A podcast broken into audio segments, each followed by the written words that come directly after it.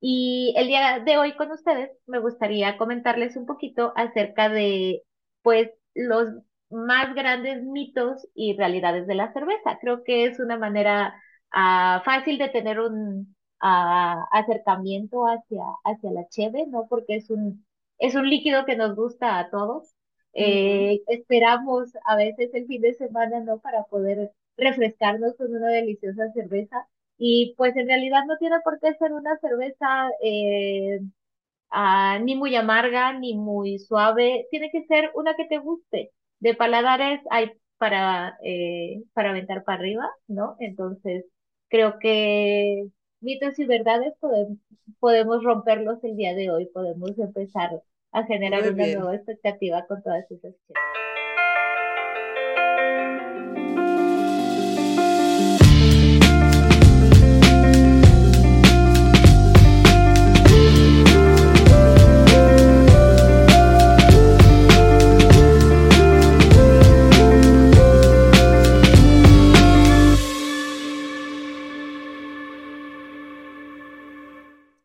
Hola geeks, ¿cómo están? Bienvenidos a un nuevo episodio de Gigi Podcast, un proyecto de Geek Girls MX. Geek Girls MX es una comunidad creada por mujeres que busca hacer de su pasión un proyecto de vida.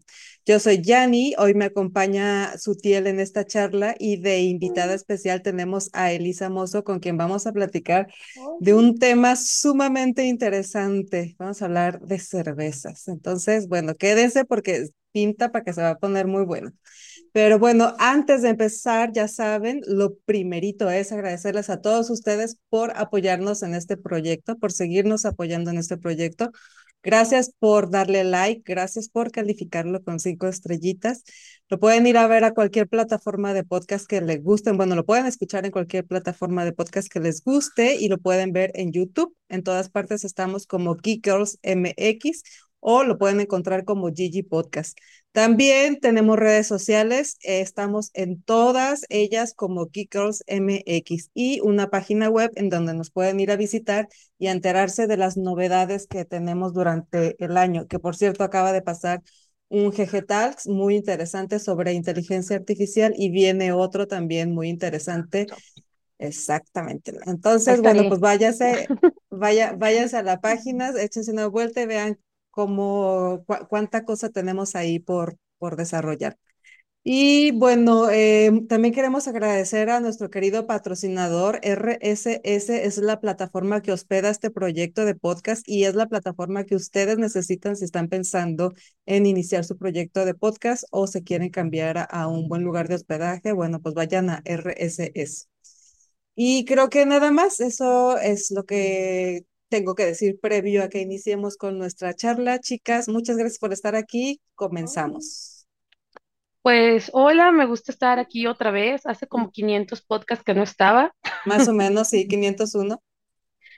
Hoy les voy a presentar a Elisa. A ella la conozco desde 50 mil años, cuando los dinosaurios caminaban sobre Guadalajara. y hablo de los dinosaurios de la cerveza, sobre todo del artesanal, no aquellos reptiles. Ah, también te quiero de corazón. Esperen, es que mi corazón era hasta, de peña. Mi corazón de peña. Déjenme contarles poquito de ella. Em, es una experta en la cerveza. Es, ah, hace caligrafía y, e ilustración. Em, es de la Ciudad de México, pero aquí actualmente aquí reside en Guadalajara. Eh, le gusta todo lo que tenga que ver con idiomas, ilustraciones y, manualidades y tiene una especial devoción por la tipografía y la cerveza. Ha trabajado como beer sommelier eh, en diferentes idiomas, con varios consulados, hoteles internacionales, galas de ópera para el gobierno de aquí de Guadalajara y actualmente anda en busca de por ahí alguna experiencia.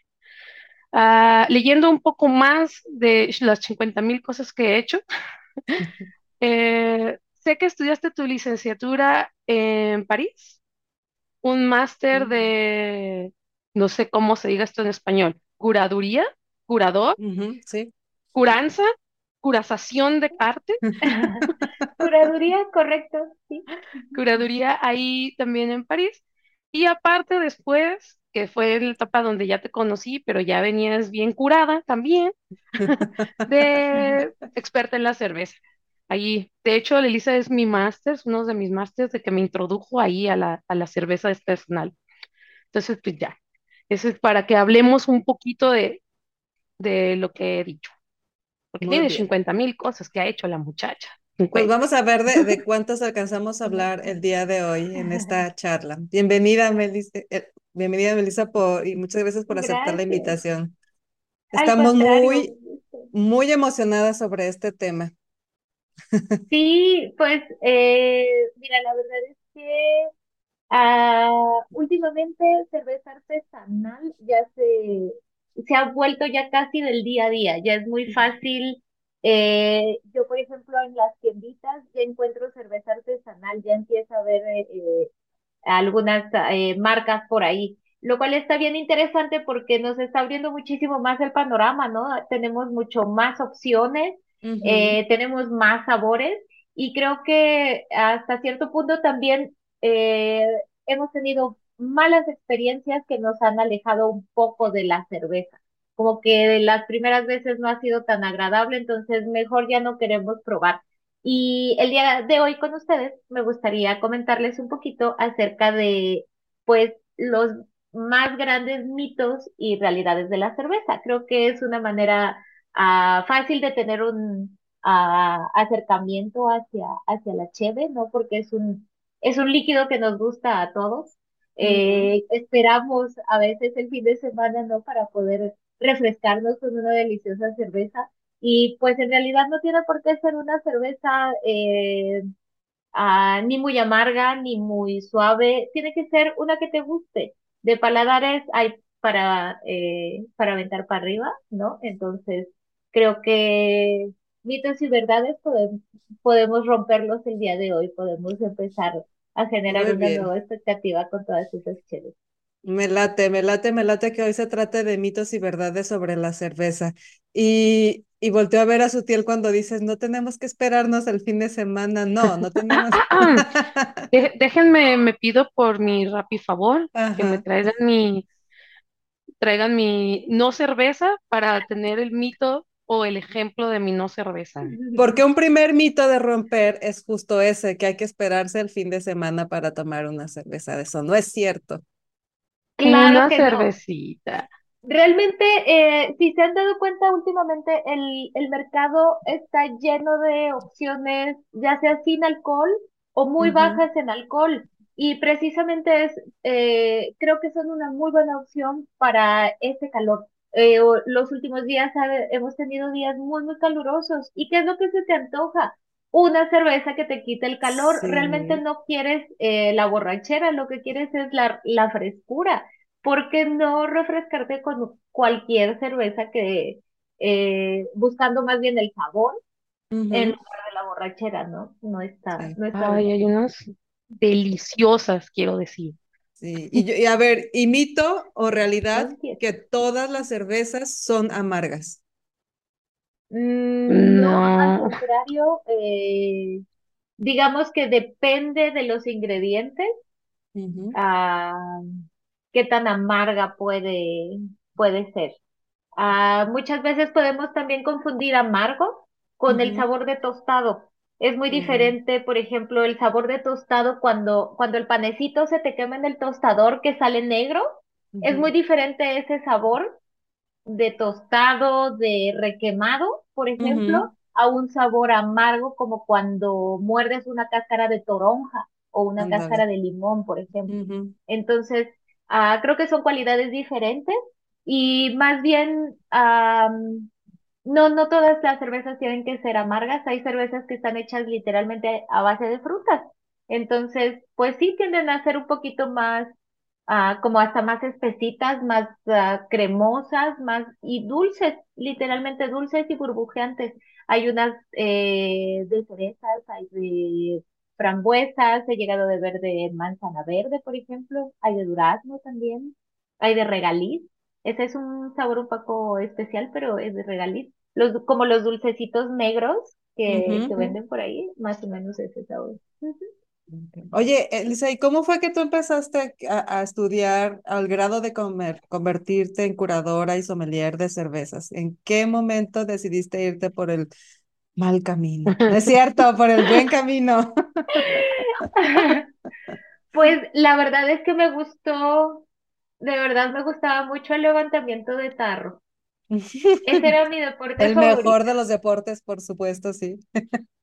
Sutiel, tú Y- practicas algo de eso, ¿no? Digo, además del yoga. Mm, No, no, no.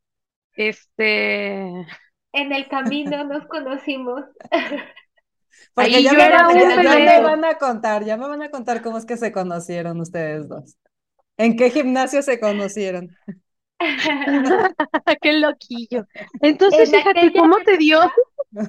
Literal, en aquella época, porque sí tiene muchos ayeres, eh, yo tenía un bar en La Paz, casi Unión.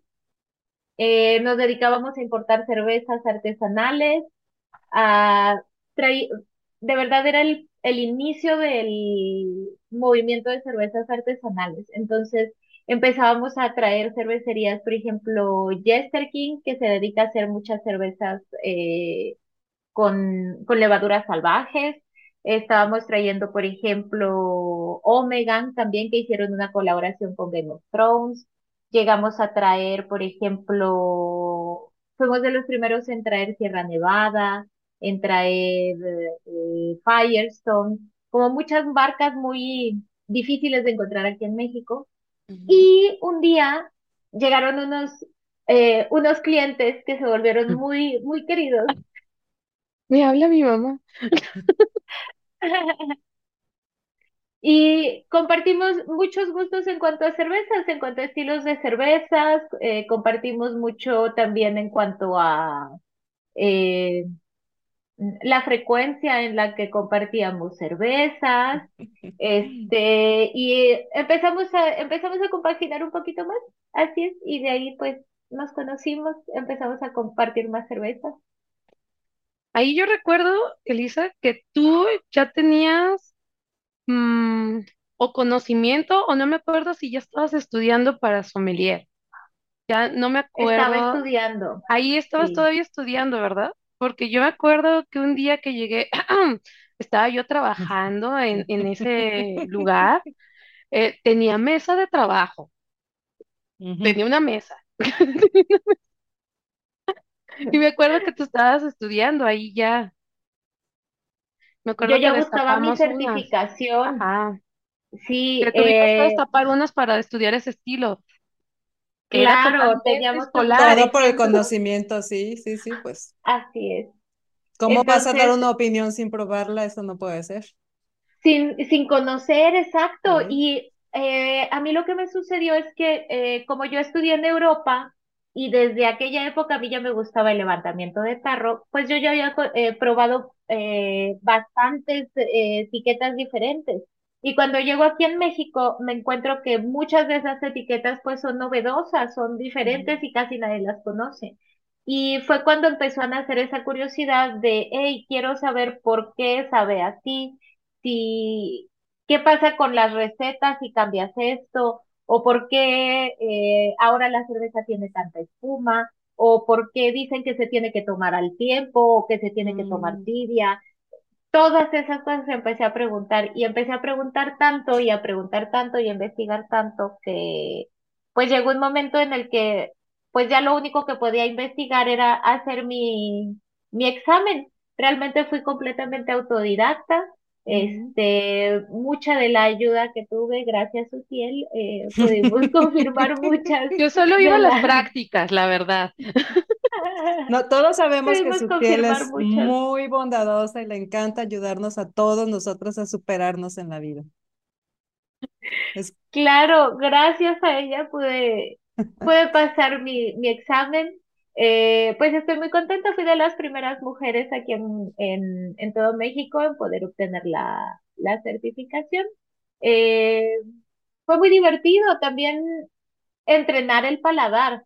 ujú. Eh, hay muchos sabores a los que estamos, digamos, acostumbrados dentro de la cerveza, que realmente no tiene por qué saber así. Eso es lo que nos han querido vender o lo que nos han querido acostumbrar.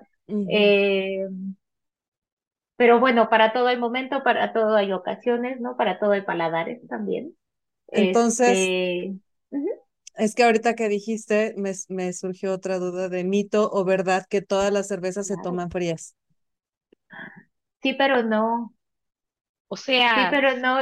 Y te voy a ser muy sincera, yo viviendo en Francia, me tocaron días en los que estaba nevando y comprábamos un cartoncito de, de cerveza. Ni siquiera había necesidad de meterlo al refri porque estaba nevando. ah, pues claro, cuando dices al tiempo, pues sí, el tiempo está nevando, claro que está fría. Al tiempo, al Claro son menos sabroso. 5 grados, claro. Exacto, exacto, pero a ver, tómate una cerveza este, con es- al tiempo con este calor. No. Claro que no, claro que no, se vuelve imposible. Pero, pero parte. Sí, ¿no? lo que sí voy, voy a ser muy sincera es que eh, nos han vendido precisamente el mito de que la cerveza va bien fría. ¿Por qué? Porque ¿qué cerveza nos venden bien fría? La Pues cerveza que encontra, la cerveza la que encontramos. Ajá, Exacto, la que se fabrica en grandes cantidades. ajá. ¿Por qué? Porque es una cerveza que, igual que el fast fashion, está presu- Mm, apresurada en su fabricación. Es lo mismo que la, mm, creo que un buen ejemplo podría ser la cerveza de Homero Simpson. ¿Qué es lo que ujú, quiere Homero Simpson? No más estar pisteando, quitarse el calor, olvidarse del trabajo, de todas las broncas. Pues es una cerveza que va a cumplir eso, no más para que estés pisteando. Entonces, una cer- las cervezas que nos han estado acostumbrando es eso. Sí, nos ayudan a quitarnos el calor, a poder pasar el día, estar un rato en la fiesta y está de lujo. Pero cervezas que ya son un poquito más complicadas, en donde el maestro cervecero ya estuvo ahí años, años desarrollando una receta en donde se le ocurrió ponerle tal vez donas y palomitas y que está buscando que tú tengas una experiencia extrasensorial, creo que vale la pena poderla disfrutar, tal vez no al tiempo, pero sí un poquito más, eh, no, no, no helada. Y sobre todo porque con el frío las papilas gustativas pues se enroscan. Lo mismo que Mm, pasa con el café caliente que te quemas y ya no te sabe nada, lo mismo sucede con el frío.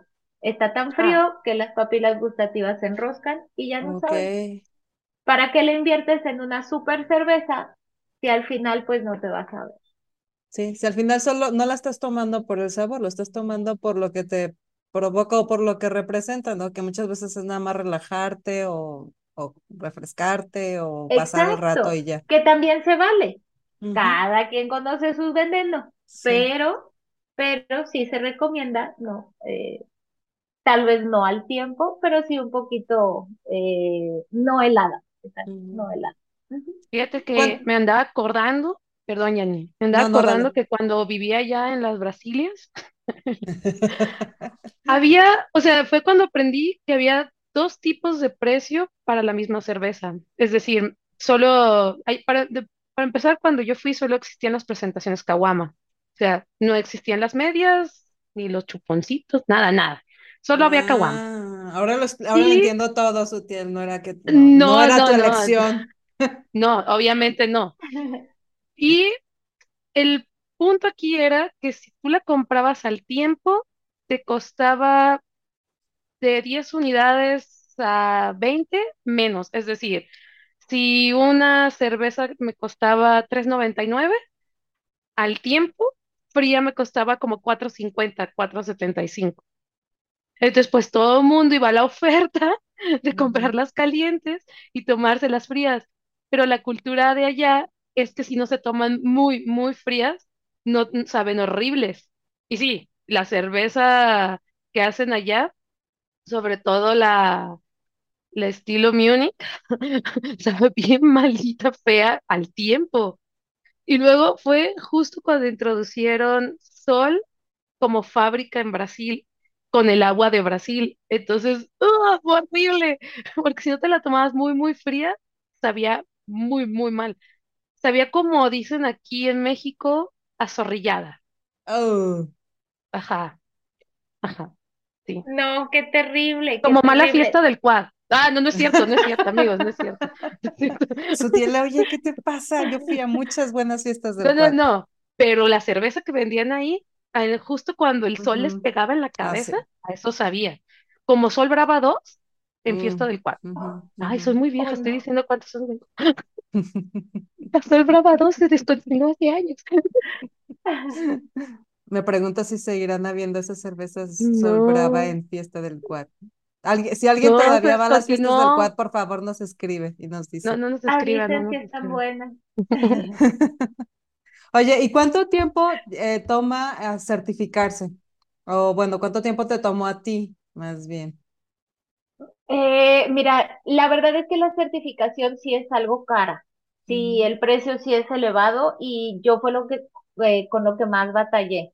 Eh, cuando ya tuve la oportunidad de hacer la certificación fue gracias a, eh, a mi empleador del momento eh, y de que empecé realmente de, digamos, de cero, de cero completamente a que ya pude tomar mi examen y pasarlo a la primera, por ejemplo Sí, fueron alrededor de cuatro años, Wow. cuatro años de estar probando, de estar leyendo.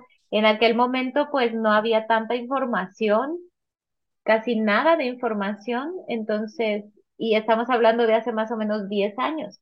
Entonces, eh, pues sí, yo veía todos los, todos los videos que me, que me regalaba YouTube en aquel momento, todos los videos, entrevistas, eh, después eh, salió eh, hay una, hay una pequeña serie, hay una miniserie, eh, ¿De Brewdog? creo que se llama. Sí, The Brewdog, claro, sí, sí, sí. Eh, hay una miniserie acerca de Cheve. Entonces, sí, pues todo lo que pude, todo lo que pude. Y gracias, eh, tengo la fortuna de hablar muchos idiomas. Entonces, eh, pues pude buscar un poquito más, ¿no? Tuve la fortuna de, de De encontrar más encontrar información. Pero sí como unos cuatro años. ¿Qué Para idiomas quien, hablas? ah, le iba a decir, para quien no sabe, Elisa es políglota del gloto grande. A ver, a ver, cuenta. Es italiano, cinco. Ajá. Sí, francés, alemán, inglés sí. y el Spanglish. Mira, lo Spanglish. todo. Sí. Wow, oye, ¿y eso por qué? Digo, qué padre, pero se- porque se te da, porque estuviste viviendo en diferentes lugares, porque estudiaste alguno de ellos, ¿por qué? Sí, la verdad es que se me dio, yo no la esperaba, fue algo realmente coincidencia del destino. Eh, hice una, lic- eh, perdón, una eh, preparatoria francesa, en donde el idioma obligatorio era el francés, entonces pues fue ahí mi primer acercamiento con el francés. Eh, después estuve en el área de, fue filosofía y letras en- para la cual necesitábamos un idioma extra y el único idioma extra que había era italiano. Entonces, pues, digamos que en ese momento nosotros ya nos comunicábamos en francés con los profesores, eh, teníamos clase de literatura inglesa, literatura en español eh, y pues la, la clase de, de italiano, ¿no? Cuando termino yo la preparatoria, me voy a estudiar a la licenciatura a Francia y termino el italiano y empiezo el alemán. Fue ¿Qué realmente coincidencia. Casual, Ya sabes, ¿no? Como yo, aprendí No tengo otra cosa que hacer y voy a estudiar otro idioma. Sí, Ah, bueno. Así, nadie esperaba. Entonces se te facilita, o sea, sí tienes, tienes facilidad para aprender idiomas, obviamente, porque digo, uno a- apenas habla medio español y poquito inglés, ¿no? O sea, imagínate cinco idiomas. Es difícil adaptarte también a pensar de una manera diferente. Ajá, Eh, eso. Sobre todo porque esta- nosotros aquí en México estamos muy pegados a Estados Unidos, estamos muy hechos a la manera americana. En Francia, por ejemplo, ni siquiera hay Papá Noel y cosas así, no, no había McDonald's cuando, perdón, cuando vivía allá no había Burger King, no ujú, existía Burger King. Y es, es una cultura muy diferente que de hecho pues se niega a la llegada de la cultura americana, entonces sí piensan diferente, sus formulaciones de frases son diferentes. ujú. Entonces, pues sí es todo, es todo un reto. Y estando allá tuve la fortuna, por ejemplo, de viajar un poquito hacia Italia, de viajar un poquito hacia Alemania, eh, República Checa, entonces pues todos los idiomas sí los pude, los pude practicar. Sí, eso. Y dice que cuando después de que te desbloqueas de uno, ya los demás empiezan a ser más fáciles, sí. Ok. Oye, voy a prender la luz. Sí, adelante, adelante. Porque ya no me veo. Muy bien. Ya les anocheció, ya les dije. Ah. Ya, nos ya se nos hizo de noche. Pero ya llegué. Muy bien. Listo. Oye, pues qué interesante. Eh, certificada como sommelier de cerveza por hobby. Por casualidad, cinco, cinco idiomas. Preparatoria en Francia, licenciatura en... En París y maestría también. Y maestría también. ¿Qué estudiaste? Sí. Artes plásticas, mi maestría es en curaduría de arte. Okay. Ah, lo dije, en curazación. y, y, es curazación, por, por eso. Curazación de objeto. sí. Les pone plastiloca y los empieza a hacer otra vez así. Yo lo he visto como la curazación plastiloca, así las juntas y luego las pintas con pinturas vinci. Y ya, ya se acabó la curazación. Nadie, nadie supo nada. ¿Ves? Por eso pasan los, accidentes que pasan como la señora esta santa que andaba queriendo arreglar el, el, la obra de arte de... Ah, claro, ay, claro, Dios. ¿Cómo fue tu sentimiento cuando viste ese Jesús? Ese entendía, no entendía los memes. Yo creo que pasó un mes hasta que me enseñaron el, el eh, ¿La pintura antes de la restauración? pues el antes y el después, y además el, el ¿cómo se llama? Eh, lo que había salido en las noticias. Eh, o sea, yo no entendía qué estaba sucediendo. que parecía una broma, de verdad. Qué indignación. Es que la señora también. También, o sea, yo creo que todavía le pueden raspar ahí poquito y sacar al de abajo. mucho de su. Eh, pero tú qué crees, que si le raspa poquito, si sale el de abajo? No, pues ya, pero con todo y pared, compa. un poquito de tiner, mi mamá saca chingo con tiner, güey. Con vinagre blanco y bicarbonato. Y bicarbonato, sí, le tallas así poquito. Un trapito húmedo y listo. Y ya lo ponen al sol y listo. se blanquea,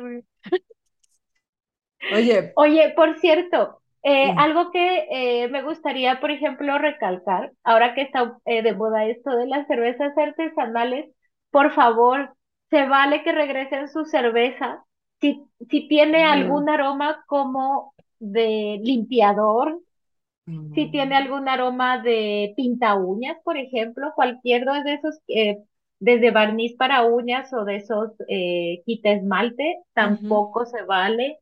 Si la cerveza sabe a manzana verde, por ejemplo, eh, esa acidez de manzana verde tampoco se vale en la cerveza.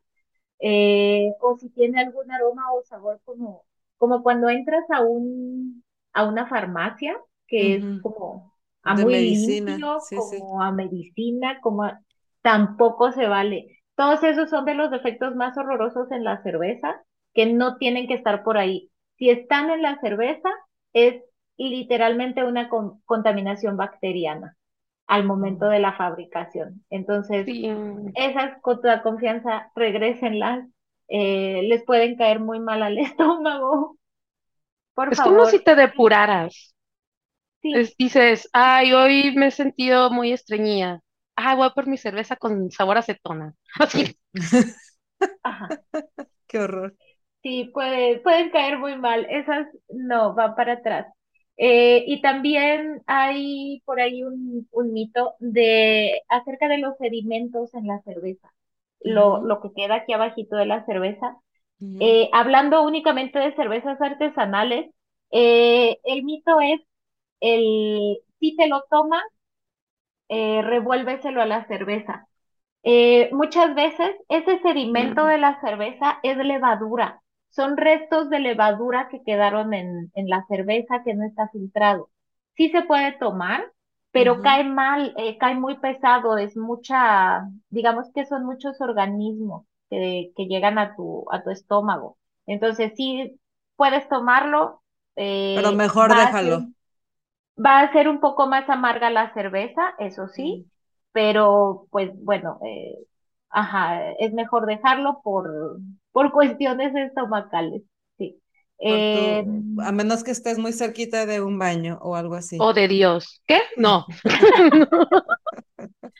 O sea, es de esas personas que comen los cinco tacos por cuatro pesos en San Juan de Dios. Yo no lo recomiendo tampoco. Ok, es, es un, un equivalente a eso. sí, eh, ¿qué más? Ah, un mito más en la cerveza. ¿Se sirve la cerveza en vaso o no? ¿Se toma en vaso o en tarro?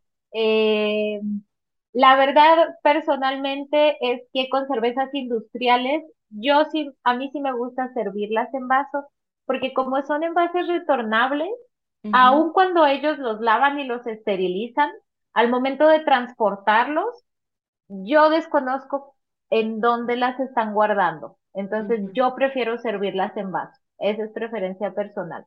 Pero cuando estoy en la playa con mi caguamita, es así, me enganché.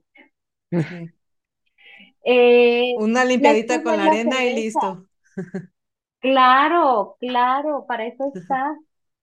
Y la espuma en la cerveza, esa creo que también es una, es un buen mito que, que, que me gustaría romper. A ver, Y cuéntanos. pues les voy a antojar el día de hoy. A ver.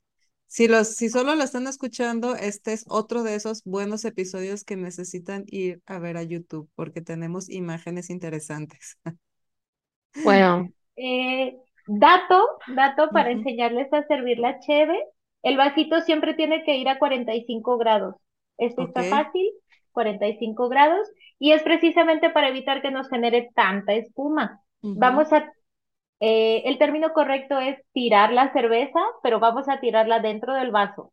No se sirve, se tira. Y vamos a apuntar más o menos a la mitad para poder servirla, lo cual nos va a evitar generar tantísima espuma. Ok. Yo puedo ir enderezando mi vaso. Ajá. y puedo generar espuma. Ajá, El ideal con la cerveza es que queden dos deditos de espuma. Dos deditos horizontales, no verticales, por favor. Horizontales. Y precisamente la cabecita de espuma, dicen que una buena cerveza, eh, una cerveza sin espuma es como un rey sin corona. ¿Por qué?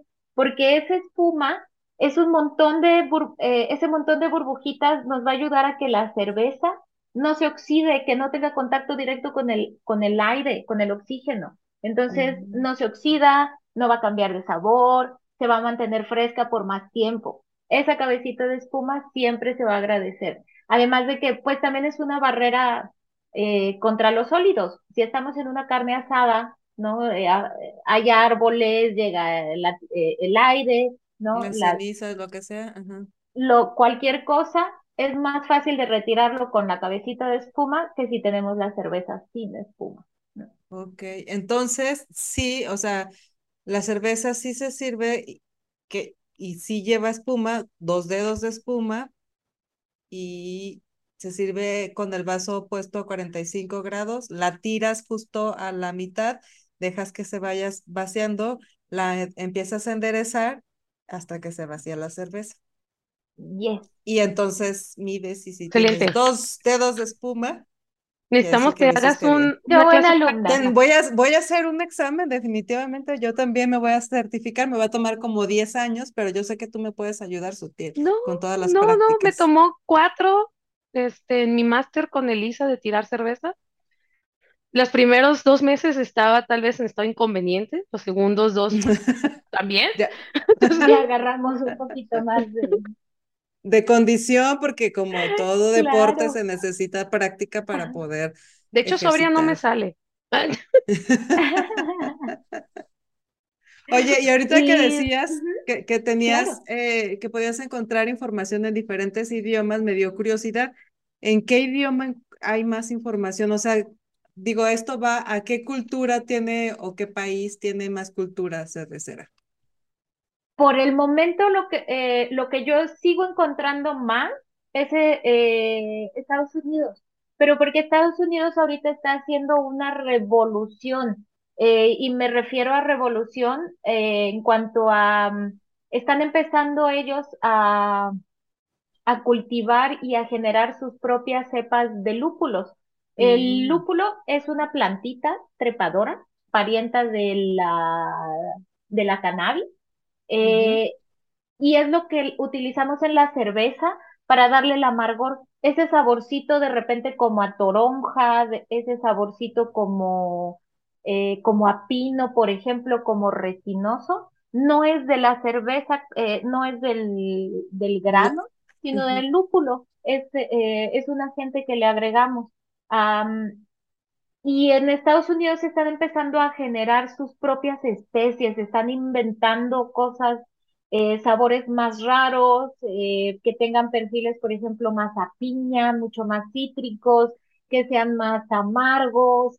Eh, toda esa parte de la West Coast en Estados Unidos les encantan todos esos sabores, entonces están desarrollando mucho, eh, mucho esto. También están jugando mucho con recetas. eh, son las más descabelladas que he visto hasta ahora y me refiero a, mm, sí existe, eh, de verdad, hay una cerveza con donas y palomitas. Wow. Eh, sí, ¿La has probado? están innovando mucho. No, y no se me antoja. Pero ¿Cuál? la eh, Sí. de... Hay una, pero de cotton candy, ¿cómo se llama? Algodón de azúcar. Algodón de ¿Cuál es azúcar, la, cuál es la más loca que han probado ustedes dos? A ver, cuéntenme. ay, la de Shirasha, qué asco. Digo, no se los recomiendo. Realmente sabe a Shirasha con una corona y era de Pues una cervecería bastante renombrada. O sea, la cervecería tú decías, oh, no, la cerveza la hizo este güey. Y la probé y dije, porque estoy viva. Pero sí la de Hay una de chocolate con sriracha, hay, hay también cervezas, por ejemplo, reposadas, más bien fermentadas con levaduras de eh, para saque. Entonces el Mm, sabor, aun cuando es una cerveza, tiene ese saborcito eh, de arroz. Entonces, pues sí, son bastante especiales, digamos. Am, también eh, encontré mucha información en Francia porque hay un estilo, eh, hay unos estilos de, que les llaman de abadía. Son estilos ancestrales que únicamente los monjes de esos monasterios tienen, tienen las recetas. Entonces, eh, de hecho, hay una, la única de las de monjes eh, lupulada, que es medio amarguita, se llama Orval. Parece que los monjes ya no quieren hacerla. Entonces está en riesgo de desaparecer. Después de tantos años está en riesgo de desaparecer.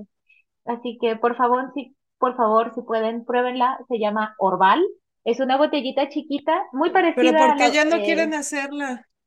Se pues porque ya, ya llevan siglos, siglos haciéndolas. ¿Ya se Pues No, convirtió en pero una son, tradición son esos de que ya se habían hartado de que los turistas fueron y les tocaran al monasterio. sí, ¿Era de, de que era ya ese? Están hartos y ya, déjenos en paz. Es una botellita chiquita como las de barrilito, es así gordita. Si la, si la ven, si la encuentran, pruébenla, Pruébenla la pena, es porque, muy rica. porque posiblemente será su única oportunidad. Sí, es de las últimas.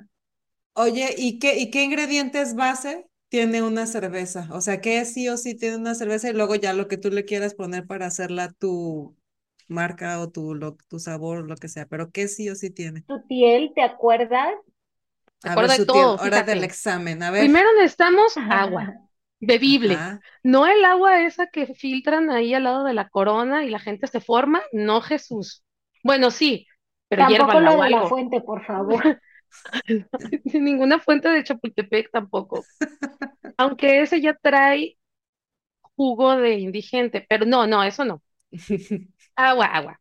Eh, puede ser malta, puede ser, ah, bueno, pues es malta, lúpulo, eh, azúcar y levadura y un chingo de agitar.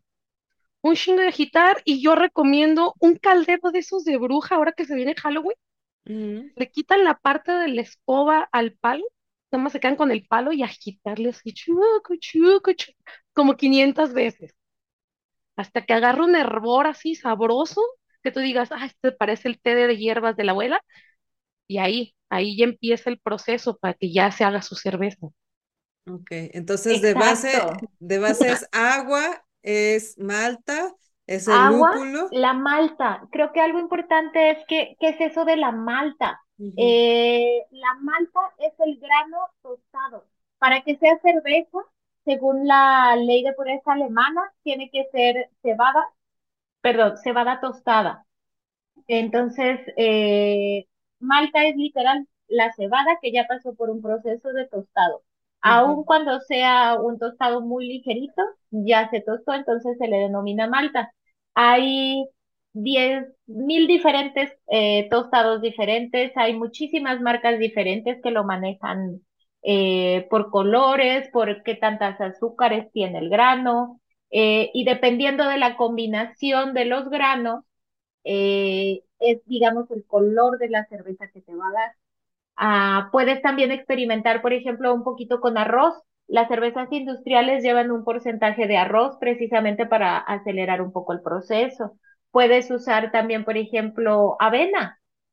Avena. ¿Para qué se usa la avena? Para darle un poquito más de cuerpo a la cerveza. Esto va a hacer que sea más cremosita. Todas esas Mm. cervezas eh, que hemos probado que son como achocolatadas, eh, cremositas, tienen, pueden avena. llegar a tener un pequeño porcentaje de avena, correcto. Eh, ingrediente importante número tres es precisamente el lúpulo, esta plantita trepadora, parienta de las canaváceas. Y precisamente eh, parienta de las canaváceas sí nos relaja un poquito. La HB, no sé si se han fijado, después de una o dos se empieza a relajar y es justo eh, uno de los efectos de, del lúpulo. Y ingrediente número, número cuatro es la levadura. La levadura es la, eh, son los bichitos que se van a comer los azúcares del grano y me van a dar como resultado alcohol. Así es. Son los encargados de la fermentación.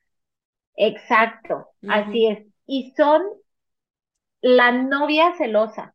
Literal es la novia celosa. ¿Tóxica? Puede ser, sí, puede ser. Tengo amigos que le cantan a su fermentador porque es que el, el batch pasado que hice no le canté y quedó bien fea la cerveza. Es que hoy hizo mucho calor y ya el quedó calor bien sí. fea. Es que no la fui a ver. Sí, sí me ha tocado. Es que no la fui a ver en la semana y ya se hizo rancia. O Bueno, sea, un es el dato- ingrediente de mucho cuidado. ¿Cuál- Un dato que, que sé, así de datos curiosos que ve y cuéntale a tus compas en la peda, es que la corona, la levadura de la corona es la misma con la que empezaron. La han estado reproduciendo durante todos estos años. Como sea, no caldo de compran- Como la misma Sí. No, no, no, es, Como es si como tu fuera- masa madre. Tienen masa madre de levadura, digámoslo así. Y entonces nunca, por eso nunca cambia ese sabor. Sí, Ajá, mucho del sabor de, de Corona es precisamente eso, que es la misma levadura. Oye, y quiero que me cuenten ahora, porque no lo sé muy bien, eh, cuántos tipos de, o en, si en cuántos tipos de cerveza se, se categorizan. O sea, Las dos es la light, light, stout y todo eso que luego vemos que así las ponen en las tiendas, ¿no? Así las exhiben, como que, ¿cuál quieres? Tú, tú pides una cerveza y te dicen, ¿qué quieres? ¿Stout, eh, light quiero emborracharme. Hay que ser o... sinceros. Hay que ser sinceros. Quiero emborracharme, emborrachar. pero no tanto al principio, pero sí mucho después. Y tú dices, ah, ok, mira, empieza con este estilo y luego le sigues con él. Pero ¿qué, qué estilos hay y cuáles son como su característica principal? A ver, Mm. cuéntenme. Creo que la cerveza la, eh, la puedes clasificar de muchas maneras. Estamos acostumbrados precisamente, eh, una de las categorías es por colores. Es una Mm. manera muy fácil de hacerlo por colores, cervezas claras. eh, lo que sí es que, por ejemplo, la cerveza no solo es clara y oscura. Hay claras, hay pelirrojas, hay rubias, hay unas más morenitas, hay unas más rojizas, hay unas que de plano son negras, negras, negras, ¿no? Eh, también las puedes calificar clasificar, perdón, según el contenido de alcohol, ¿no? Dependiendo de qué tanto alcohol. Hay cervezas desde 2 o 3 grados de alcohol hasta, creo que 72 grados Oh my la, God. la cheve con más grados de La Eso alcohol. ya es un ya alcohol, hay que ser normales. Eso ya es el whisky. Es la copa de nada que la fiesta todos decían, hay que echarle un Ah, traguito del pisto que traemos en este vasito. de todo. Eso es el 72%, a mí no me engañan. O bueno, la de, ¿qué Eh, era la destilación del Nuclear Penguin? Que era sí, bajo congelado, la algo así, enten- congelan y le quitan el agua y la vuelven a congelar y le quitan el agua. Lo que va quedando pues es el, puro es la pura cremita, Ajá. sí, puro alcohol. Entonces, pues sí, obviamente tiene puro alcohol. Che, que cuando conocí costaba siete mil pesos, ocho Una mil esas, pesos, sí. pero estoy hablando de hace como 11 años, 12, O sea, ahorita bien podría ser 8 el 10 doble. no sé, Y nunca la volví a si ver. sigan fabricando. No, alguien se debe haber muerto ahí. No lo dudo. Y entonces, ¿cómo es lo Eh, más com- común de clasificarla? ¿Por color o por...?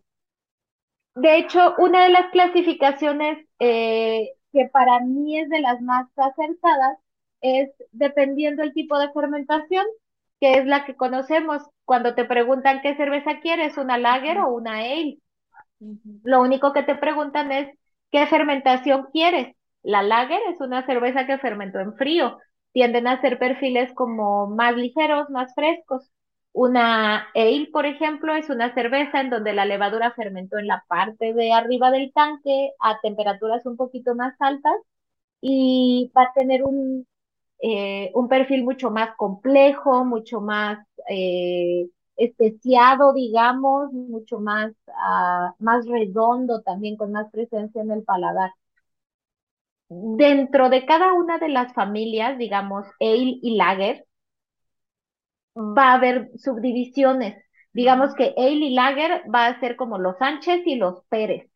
Entonces, dentro de la familia de los Sánchez y de los Pérez, va a haber cervezas eh, muy tostadas, que sepan a tal vez chocolate, que sepan a galletas, que sepan a cereal, que tengan mucho alcohol, que tengan poco alcohol. Dependiendo de estas características, son los estilos eh, de cerveza. Eh, por ejemplo, digamos, Stout, que son de las más conocidas, digamos que el nombre completo es Stout Ale, pero el que no tenga el ale no quiere decir que no sea de la familia. Stout se conocen mucho porque son cervezas que tienden a ser eh, muy, muy tostadas. Los colores tienden a ser desde un, desde un negro rojizo hasta un negro noche que parece chocomil, ¿no? Muy, muy espeso. Eh, son cervezas muy cafetosas o muy achocolatadas también y tienden a tener, digamos, alto grado alcohólico. Pueden ir de ahí de los 5 grados de alcohol hasta los 7, me parece.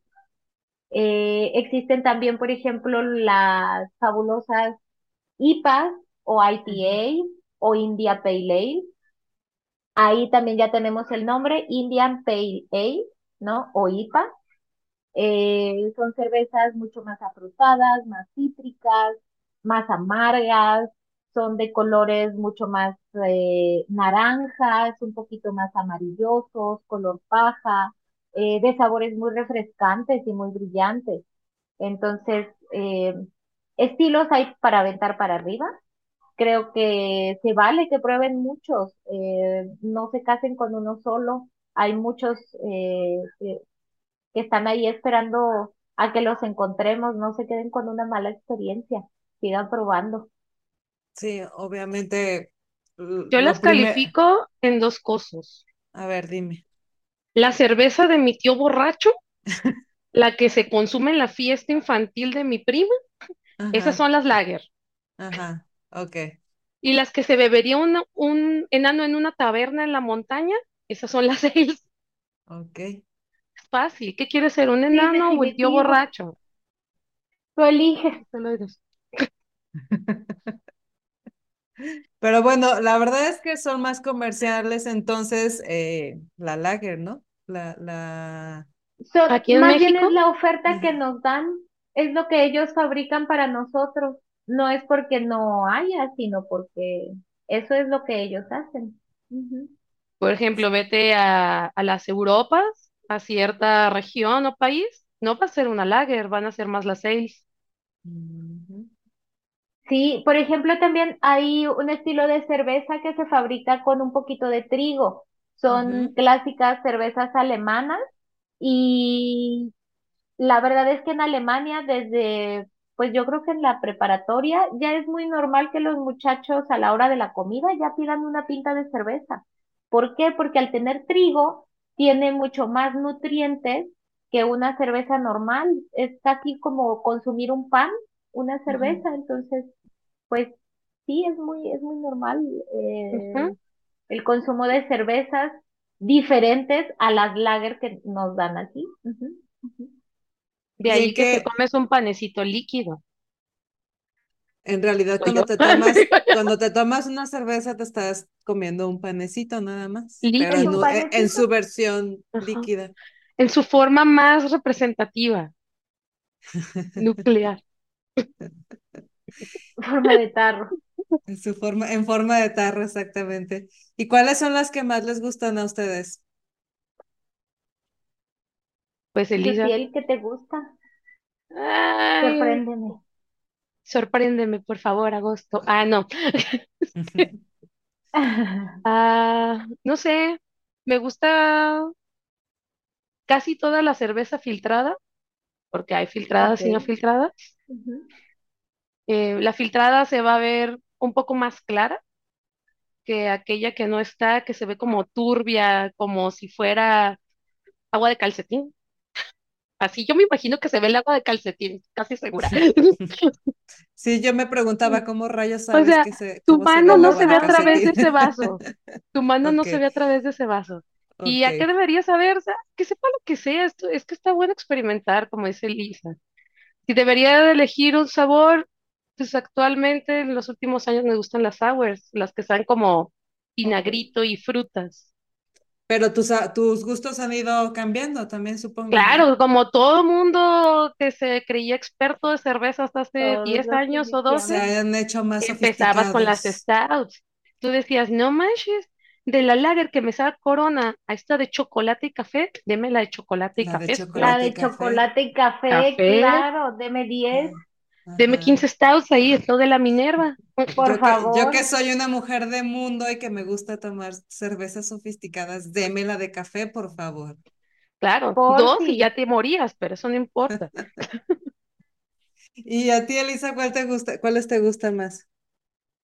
Yo, la verdad, comparto una vez más paladar con su piel.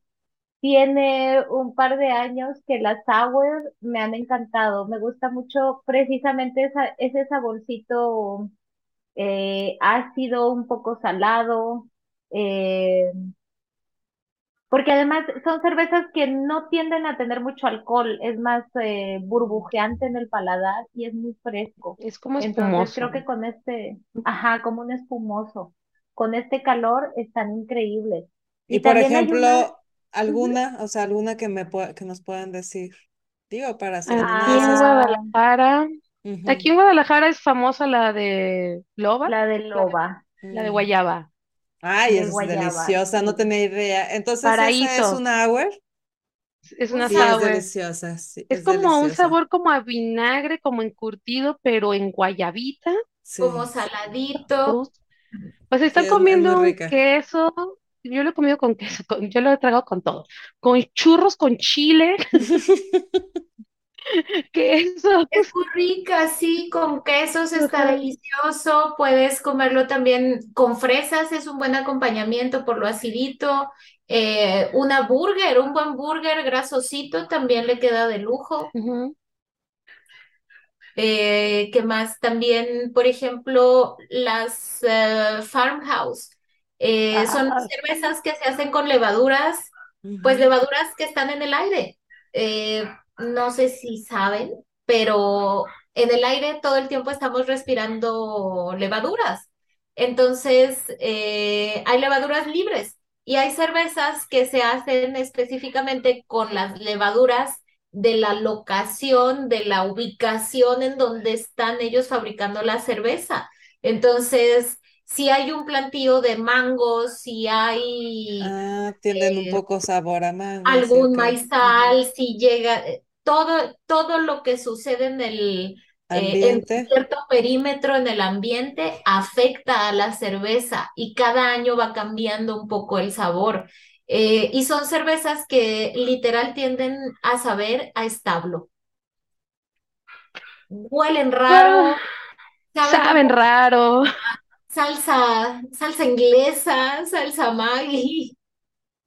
Es un, es un gusto aprendido con el tiempo. Sí, porque, porque en realidad ni, si- ni siquiera lo puedes predecir, ¿no? Porque como las, como el, el- la toman del ambiente, ni la puedes replicar, ni nunca vas a ver una igual y ni lo puedes predecir. O sea, es toda una sorpresa. Exacto, exacto. Y son sabores muy, muy particulares. De verdad sabe, pues sí, a establo. O sea, lo que se cultive, en lo que se cultive ahí la levadura. Tampoco vas por la vida diciendo, voy a ir a atrapar una levadura, chulín. No, no le haces con tus manos así de, ay, a huevo, ya la atrapé. Aquí Aquí está mi En un levadura, una platito o cerveza. algo. No me acuerdo si dejabas un poquito de agua con azúcar o no me acuerdo cómo se hace, ¿sí? ¿no? con Y agua ya con la vas, vas viendo cómo se echan a perder y luego así con tu microscopio de mi alegría, te acercas y dices, ah, mira, y hay un como un renacuajito y ahí va la levadura. Chuy, qué chuy, qué- Así, esas y son las levaduras del aire. Literal. Ya me imaginé a las, las, las personas que escuchan el podcast así tra- atrapando sus levaduras del aire. No, no, no. Poniendo trampas para levadura. Tampoco dejen un montón de agua con azúcar en tiempos de calor, se hacen los moscos y ahí tengo. No, por favor, Sí. No, es mal momento. muy mal momento. Oye, Sutiel, ¿y tú cuándo consideraste que, que ya te- tenías un gusto, digamos, una rayita arriba de un consumidor? O sea, sí, yo no sé nada de cervezas, no tengo ni idea, yo soy un consumidor promedio, ocasional, etcétera. Pero tú, me queda claro que si vamos a, si, si nos cuestionamos las dos, me queda claro que aquí la experta, entre tú y yo, no estoy incluyendo a Lisa, porque Es Lisa es, Elisa. Ah, es Elisa, exacto.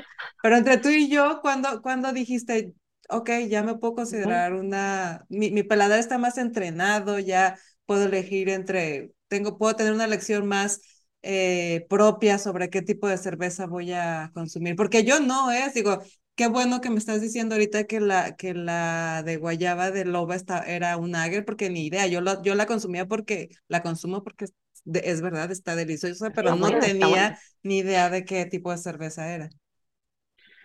Mm, pues creo que se da cuando estamos juntas, Elisa. ¿Te acuerdas de aquellas?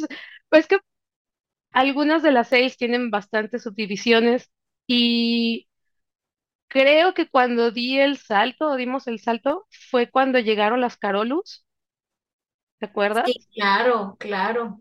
Y ya habíamos, decíamos, ah, sí, pero como toda persona que está dizque, estudiando, aprendiendo, destápate fulana cerveza. Y ahí vamos, fulana cerveza. Y Elisa, no, mira, esto debe saber a esto, y el retrogusto, y si te comes un pedazo de chocolate, estos tonos. Y ahí éramos, hacíamos eso. Como iba bastante seguido a visitarla, a visitarle he dicho, Claro, era la visita. Ya, habíamos visto, ya teníamos como las cervezas favoritas que destapábamos al final porque ya sabíamos a qué sabían y cosas así. Y como que ya habíamos pasado un poco todo el menú, o ya la habíamos por lo menos empezado a repetir. Entonces llega esta cerveza que está añejada en barricas de whisky. Y digo, bueno, ¿y a qué sabe una cerveza que la dejaron en una barrica de whisky? Entonces ahí digo, ah, creo que debería de saber cómo se hacen para que esto me cueste 800. Digo que, ¿En no, serio? ¿Cuesta 800 pesos? no, esa, no, esa era, Teníamos porque alguien puso juguetes, la mitad. teníamos juguetes un poco caros en aquella época. Es que aparte, esas cervezas, bueno, ahora sí las traen importadas, algún importador aquí en Guadalajara, pero eh, lo que pasa es que en ese tiempo no muchas personas traían la cerveza importada de otro continente u otro país. Era Entonces era difícil encontrar, difícil. claro. No era como, no sé, un licor de Estados Unidos, un licor de Rusia, que ya tienen tratados, ya tienen cómo los están importando y cosas así. Las importadoras empezaban a meter como el hijo del vato que tiene una importadora, se trajo un estilo de cerveza de allá. Y claro Y que ti te trajo la metían. cinco piezas. ¿Quieres una? Pues sí, así, claro, a ver, pues fíjate a que una probar. cuesta dos mil baros y te dices, "Ah, a ver, ¿cómo somos cinco? Nos toca de a De 200 a mililitros. sorbo. No, pues a 20 mililitros cada uno, gracias. Ajá. Sí, sí, así, literal. Pero también creo que eh, fue más o menos la época en la que eh, nos tocó también probar muchos, muchas cervezas que aseguraban ser a- algún estilo en particular y que estaban muy lejos. Entonces probamos tantas, tantos errores, tanta... Pues es que cuando les hablamos de eso de acetonas, Hubo sobre mucha todo el de decepción. Lo dicen con, con, con conocimiento de causa, no nada más por decir. De es que verdad, estábamos muy babosos y decíamos, es que tal vez este sabor a acetonas al principio o así debe saber el estilo. Claro que no, No, como cuatro horas No. Con en el manual baño. en mano, lo buscábamos con manual en mano, investigábamos y no en todos lados decía, no, acetona no, Si sabe a acetona, si huele a acetona, ese no. no, sí, palomitas, también no olvidé de palomitas, no es normal que la cerveza sepa palomitas, A menos si que la cerveza sea sabor palomita. a menos que sea claro, pero, o sea, que te deje así el- como cebocito el paladar, no, Uh, tampoco no, es, vale, no. escupe esa cerveza, amigo, y cámbiela. Haga, haga Y, su y Karen en el restaurante. pida su reembolso o pida su Por cambio de favor, cerveza. Sí. una nueva. Y literal, o sea, probamos tantas del otro lado que estaban tan malas, que tenían tantos defectos, supimos tanto cómo era el así no, que Ujú. cuando llegaban esas, eh, esas novedades, esas rarezas, era como Ujú. de, wow, o sea, a esto debe de saber, esta es mi referencia, este es, eh, este es el referente, ¿no? Entonces sí fue, creo que es ahí en donde nos dimos cuenta que todo estaba cambiando.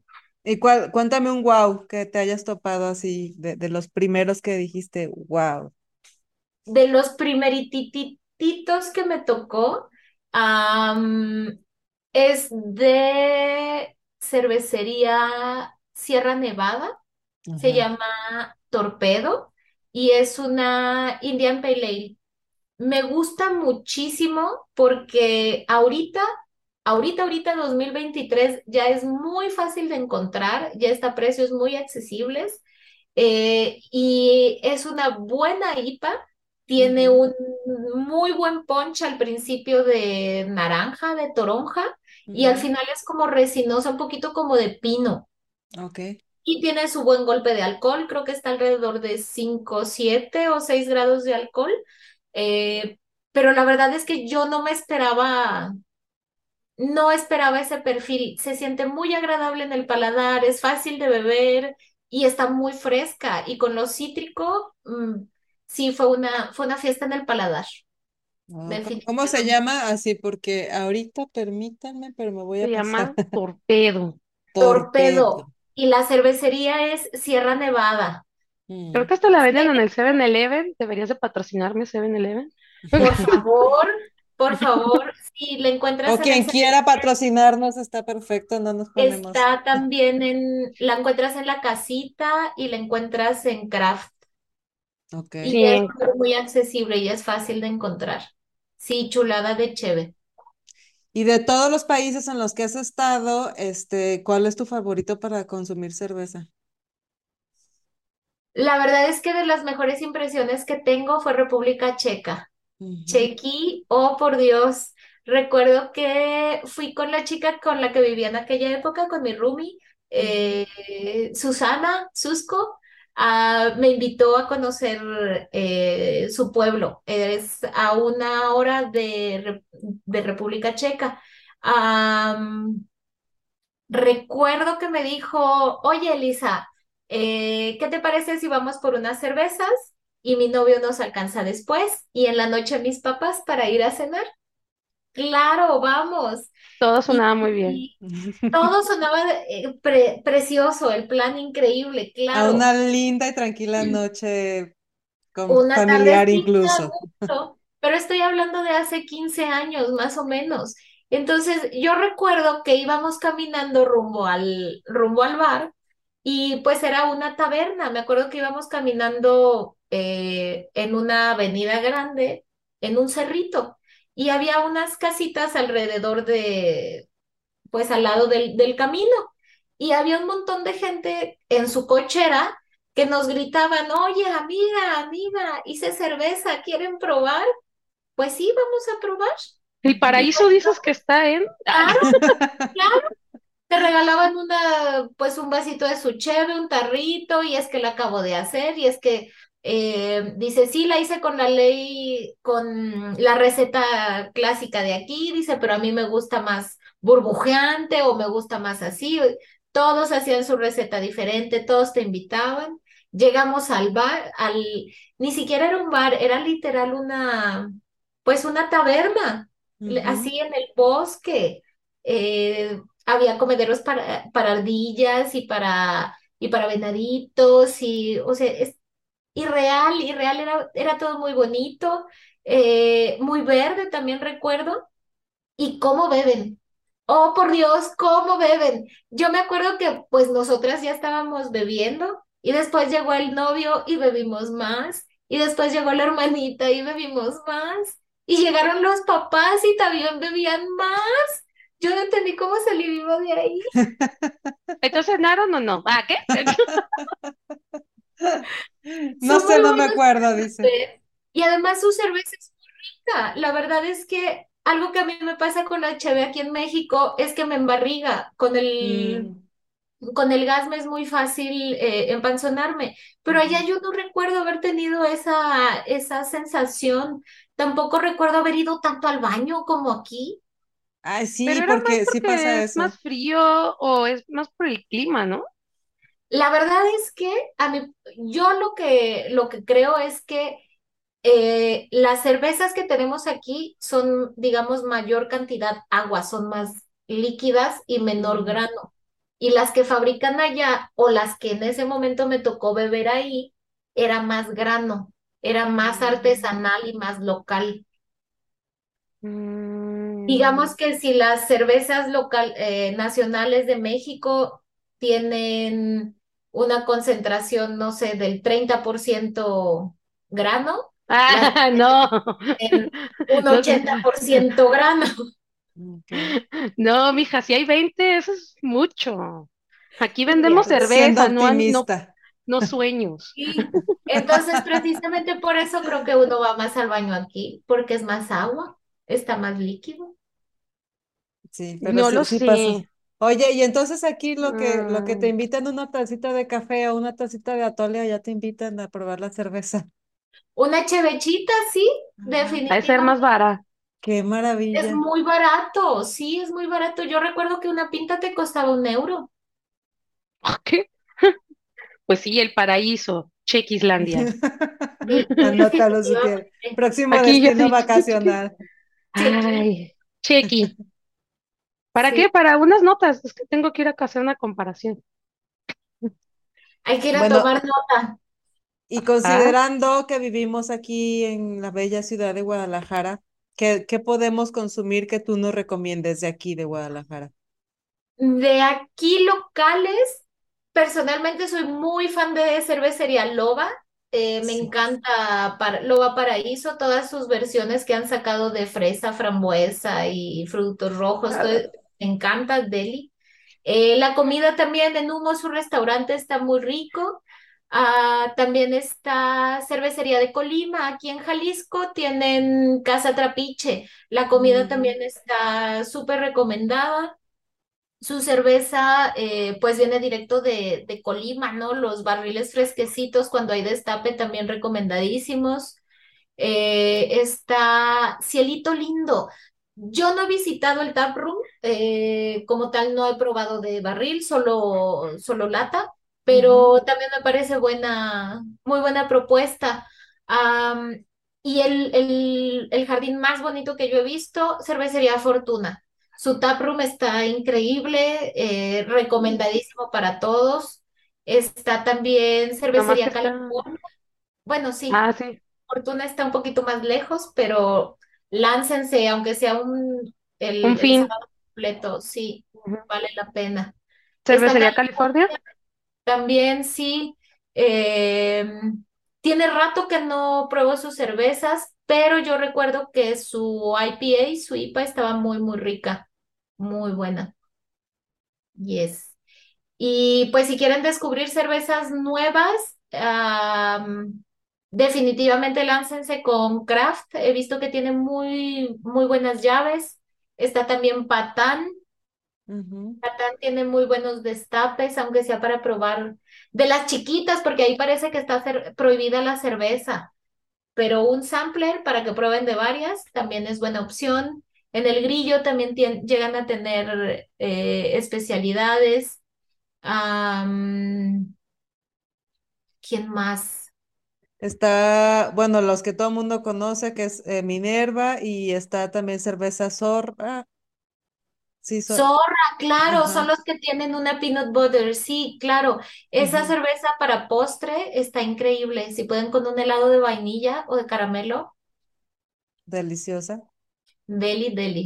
Ok, pues bueno, ya los que nos están escuchando, viendo, ya saben a dónde pueden ir a por una cerveza deliciosa. Sutiel, da- danos tu recomendación.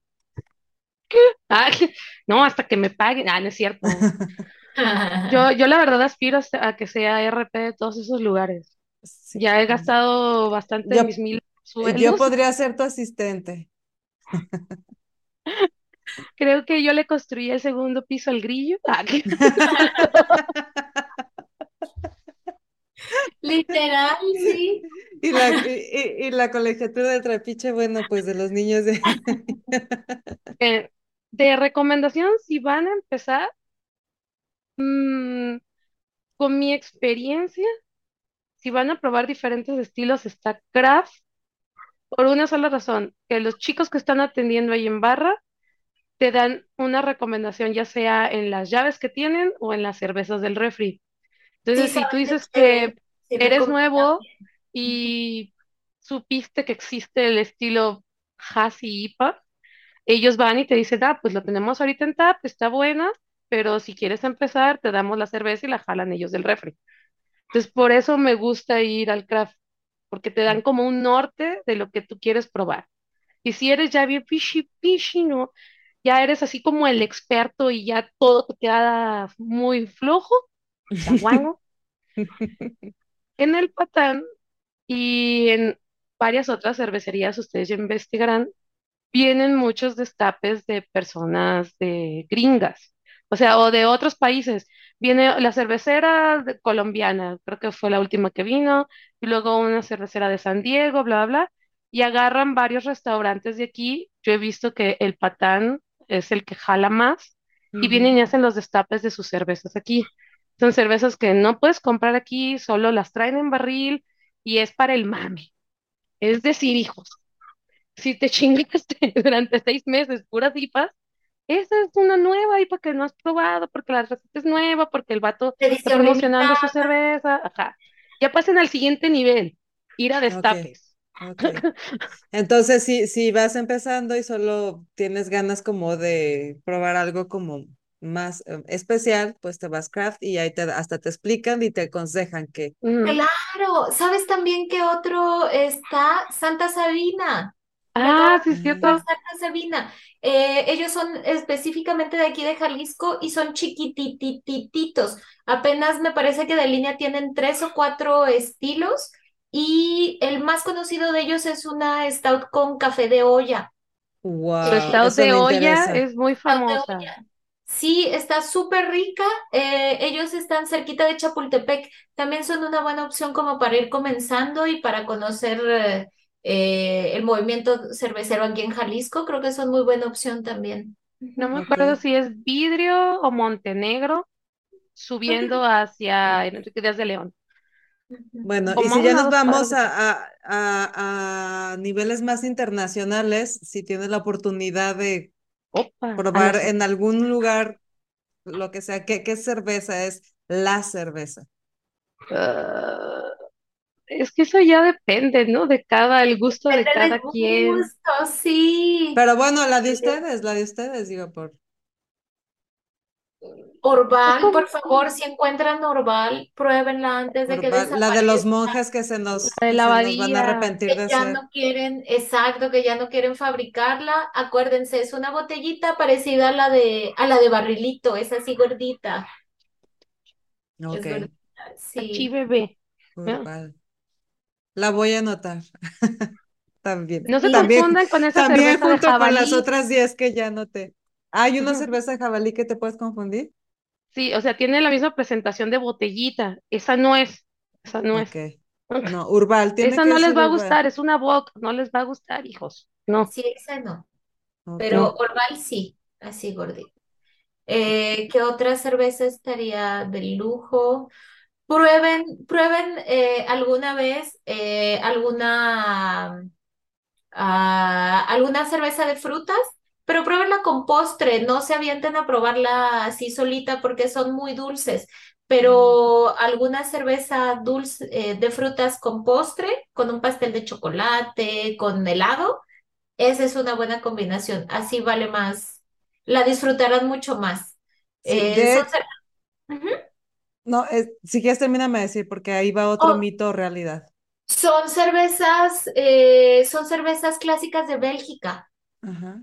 Eh, literalmente dejaban que la fruta se echara a perder y de ahí sacaban la cerveza. Entonces sí son muy dulces, como medio jarabosas, y pues son hechas, son más hechas para acompañar que para beberse solas, ¿no? Por el, por el dulce.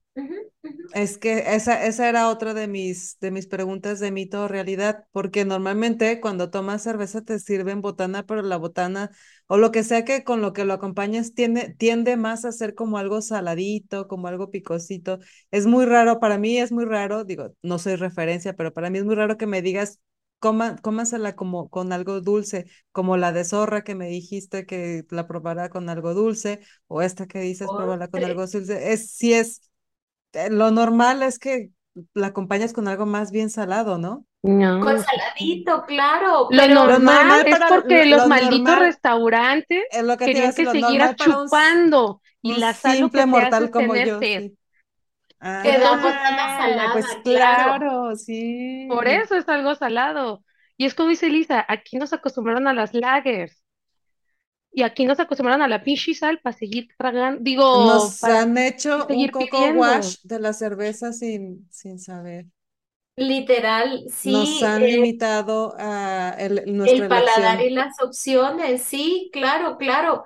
Eh, también la cerveza no es que no vaya con dulce, sino más bien no, no lo hemos sabido hacer.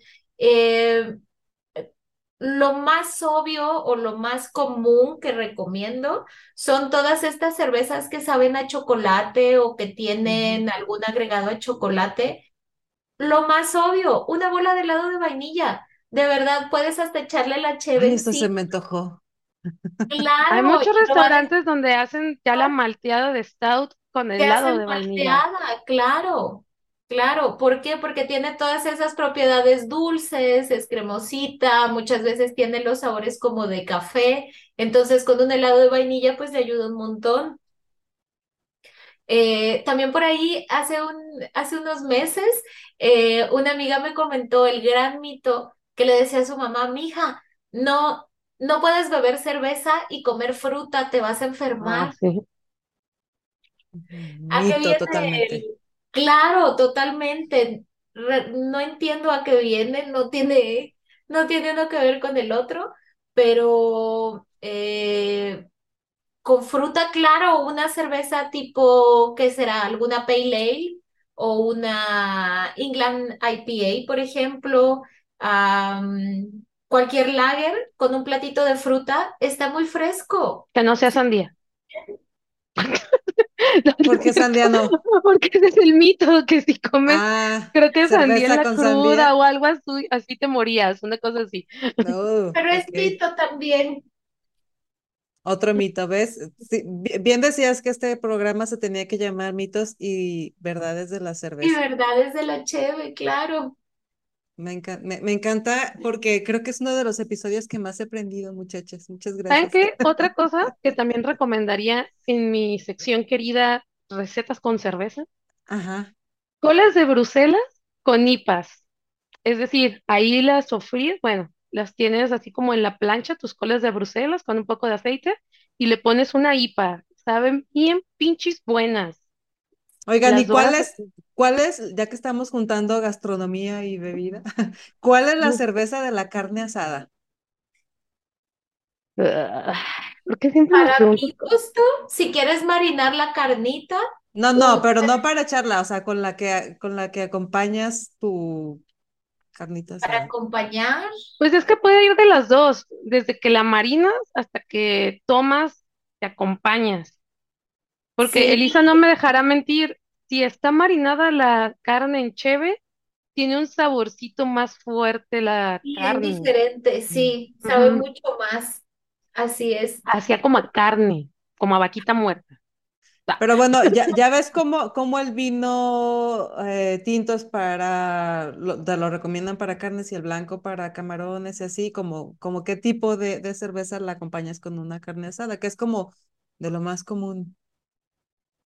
Mm, Para una carnita asada, yo personalmente lo que recomiendo sería, eh, ahora sí que pueden irse de filo con cualquier lager, cualquier cerveza fácil de Mm, beber adelante, ¿no? Porque es una carnita asada. Y un estilo como ya más específico porque es carne asada, ¿no? Que vamos a comer proteína, va a ser comida grasosita, vamos a tener picante, ¿no? Porque pues hay salsita y guacamole. Eh, yo buscaría una cerveza un poquito más redonda, las clásicas Pale Ale, ¿no? Cualquier Pale Ale podría quedarle re bien. Una Red Ale, mucho mejor a mi gusto, porque son cervezas un poquito más mm, como achocolatadas.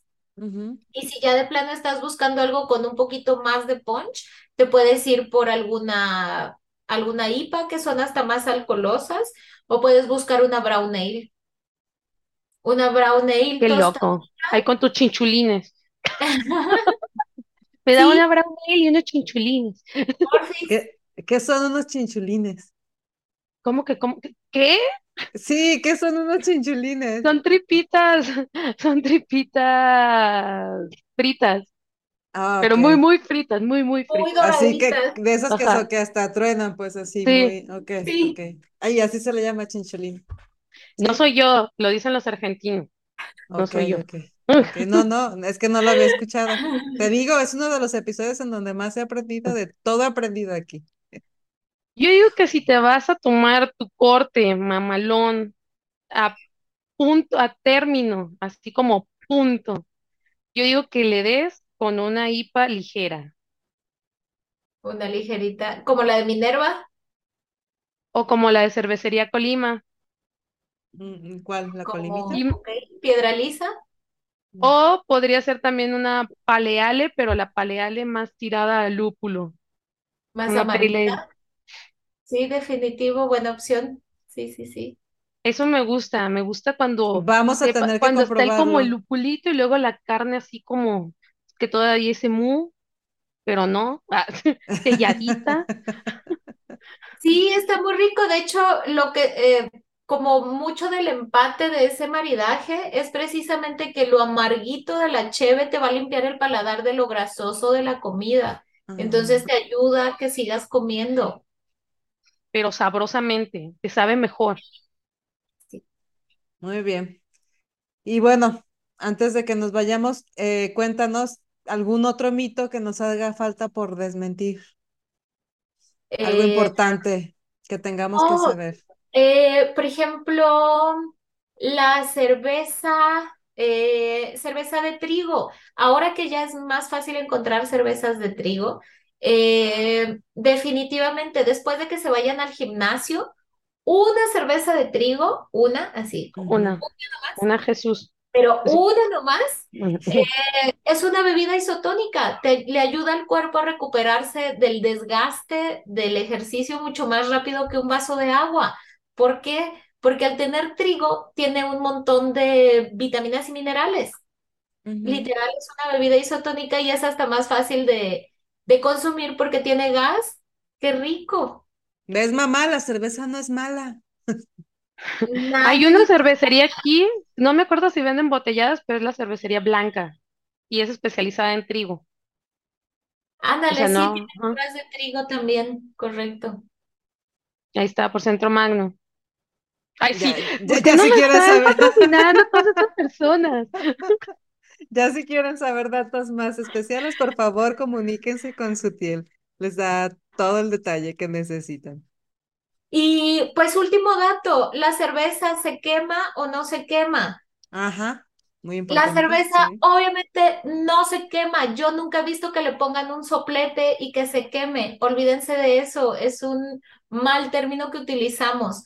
Realmente lo que sucede es una oxidación.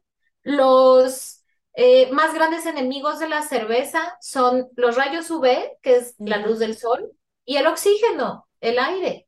Entonces, eh, no sé si se han fijado, pero muchas veces los camiones repartidores de cerveza traen la cerveza en el camión y las cortinas del camión arriba. Y ahí van paseando la cheve por toda Guadalajara, en el sol, en este clima. Entonces, a esa cerveza ya le dio el sol. Los rayos UV ya llegaron directamente sobre esa cerveza. Entonces, obviamente ya cambió su composición, ya es diferente eh, el lúpulo de la cerveza reacciona con los rayos UV, entonces esa cerveza ya va a estar azorrillada. Así que la Eh, tienen que tomar bien fría, por para que no eso exacto.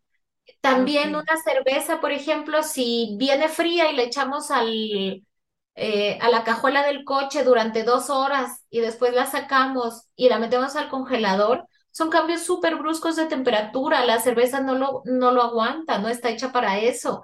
Entonces, obviamente, una vez más, ya cambió su, su composición. Esa cerveza también va a estar azorrillada. El ideal es una lata. En una lata jamás le va a dar el sol directo y una lata va a ser más amable con los cambios de temperatura. Entonces es más difícil que Mm, una lata sepa, pues sepa raro. Más bien, si la lata sabe raro, es porque estamos ya pasó la rata. ah, pues más bien estamos acostumbrados a un sabor eh, diferente. El mm, original es el de la lata. Todos los entrenamientos que yo llegué a tener de eh, que eran olfativos sensoriales, siempre se hicieron con Corona Light, porque es el, es el sabor más estándar de la cerveza, a eso tiene que saber. Y si de lata no te gusta porque sabe rara, más bien la de la botella es la rara. El sabor original es el de la lata. Mira, qué buen tip. Es- eso no lo sabía y no me había ni pasado por la mente, la verdad. Latita, no hay problema, la pueden servir, ya Sí, no, saben. digo, ya, ajá. 45 grados, pero se recomienda mil veces una latita y que esté bien fría. 45 grados, eso me recordó. Muy bien, y bueno, este, no, no, no nos vamos a ir sin antes comentar que además de la cerveza, también te gusta la ilustración y yo estoy viendo acá, este, tu perfil. ¿Qué más haces así rápido? Cuéntanos rápido qué más además de, digo, ya sé mil cosas, mil cosas, pero así como rapidísimo para... Eh, pues ahorita estoy dándole un poquito más al lado de ilustración. Eh, acabo de abrir mi Patreon hace un par de meses. Eh, también hago todo lo que es tejido, sé tejer con croch- a crochet, con gancho y con agujas. De repente he llegado a tener pedidos para ponerle suétercito a los árboles. Es una, una bonita acción. De.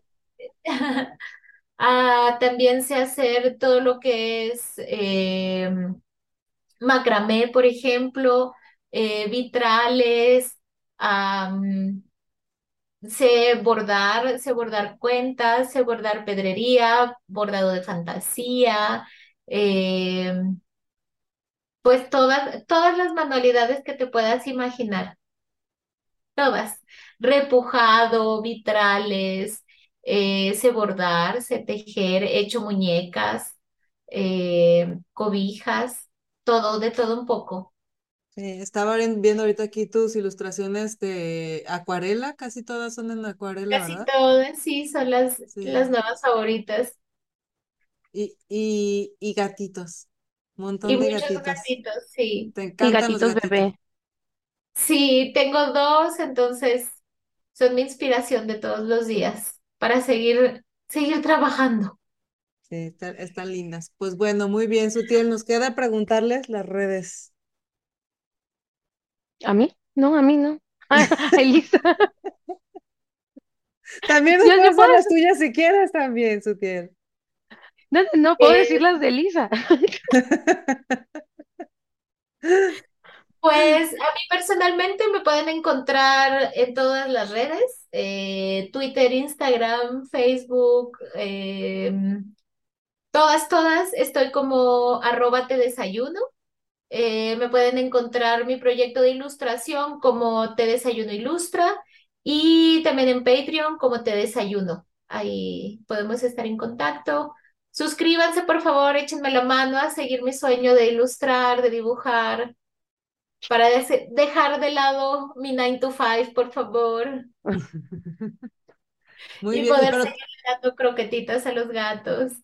ayuden a estos lindos gatitos a sobrevivir, por favor. Ta- Y también, y también tienes otro perfil de, de cerveza o El de no? la cerveza, sí, Ajá. está un poquito, está un poquito triste, tiene ratito que ya no, eh, que ya no lo hago profesionalmente, lo hago más por gusto. Eh, pero si gustan echarle un ojito, también está como Pinta Perfecta, arroba Pinta Perfecta MX. Hay un blog también con algunos eventos que, que llegamos a tener hace un par de años. Eh, ahorita estoy en busca de colaboraciones también, son poquitas, pero sí he tenido algunas colaboraciones. Y pues todo está casi siempre en, en Instagram, por si gustan, ahí estamos en Muy contacto. bien. Pues ya saben, como siempre, pues, les vamos a dejar todos los datos aquí en la descripción y si quieren saber un poco más sobre cerveza y si quieren algo sobre ilustración o sobre cualquier tipo de manualidad, pues no duden en buscar a Elisa, que sabe hacer de todo. Yo de verdad estoy súper agradecida con ambas por la clase tan ilustrativa que acabo de tener el día de hoy. De verdad, este, vamos a tener que hacer algo para comprobar todos estos nuevos conocimientos, obviamente. Claro, claro. Podemos hacer parte 2, desmentiras.